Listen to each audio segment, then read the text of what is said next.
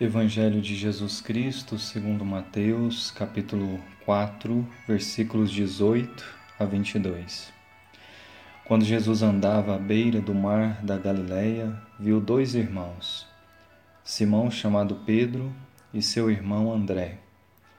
Estavam lançando a rede ao mar, pois eram pescadores. Jesus disse a eles: Segui-me, e eu farei de vós pescadores de homens. Eles imediatamente deixaram as redes e o seguiram. Caminhando um pouco mais, Jesus viu outros dois irmãos, Tiago, filho de Zebedeu, e seu irmão João. Estavam na barca com seu pai Zebedeu, consertando as redes.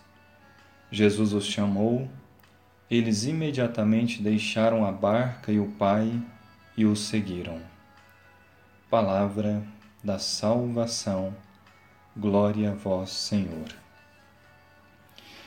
Meus queridos amigos, Deus nos chama também. Assim como chamou Simão, chamado Pedro, assim como chamou André, assim como chamou Tiago e seu irmão João, todos os dias Cristo também nos chama Todos os dias Ele quer uma resposta ao chamado que Ele nos faz. Farei de vós pescadores de homens. Somos chamados a pescar aqueles e aquelas que estão distantes de Deus, como esses peixes que são tão espertos para o mundo e acabam não sendo tão espertos para estar junto à graça de Deus. São esses peixes que nós devemos buscar pescá-los para Deus. Mas para isso, o Evangelho nos propõe que é necessário deixar as nossas redes também. Porque temos redes que nos prendem, temos projetos que são mais humanos do que divinos. Deixar as redes significa ser mais generoso para com Deus.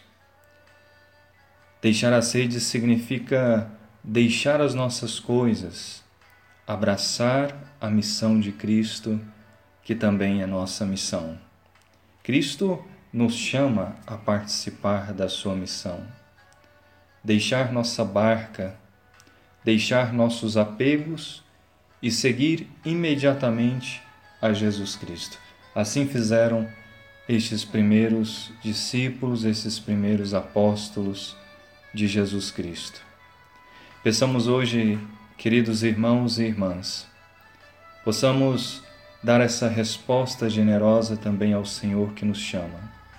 Escutar todos os dias o seu chamado, é o chamado de Cristo Cada dia que escutamos a Sua palavra, é o Senhor que nos chama, é o Senhor que espera de nós uma resposta generosa, é o Senhor que espera que deixemos também nossas redes de lado, que deixemos nossa barca e que sigamos esta barca que é a Igreja, esta barca que nos leva para o céu.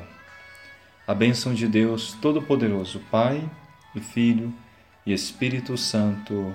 Amém.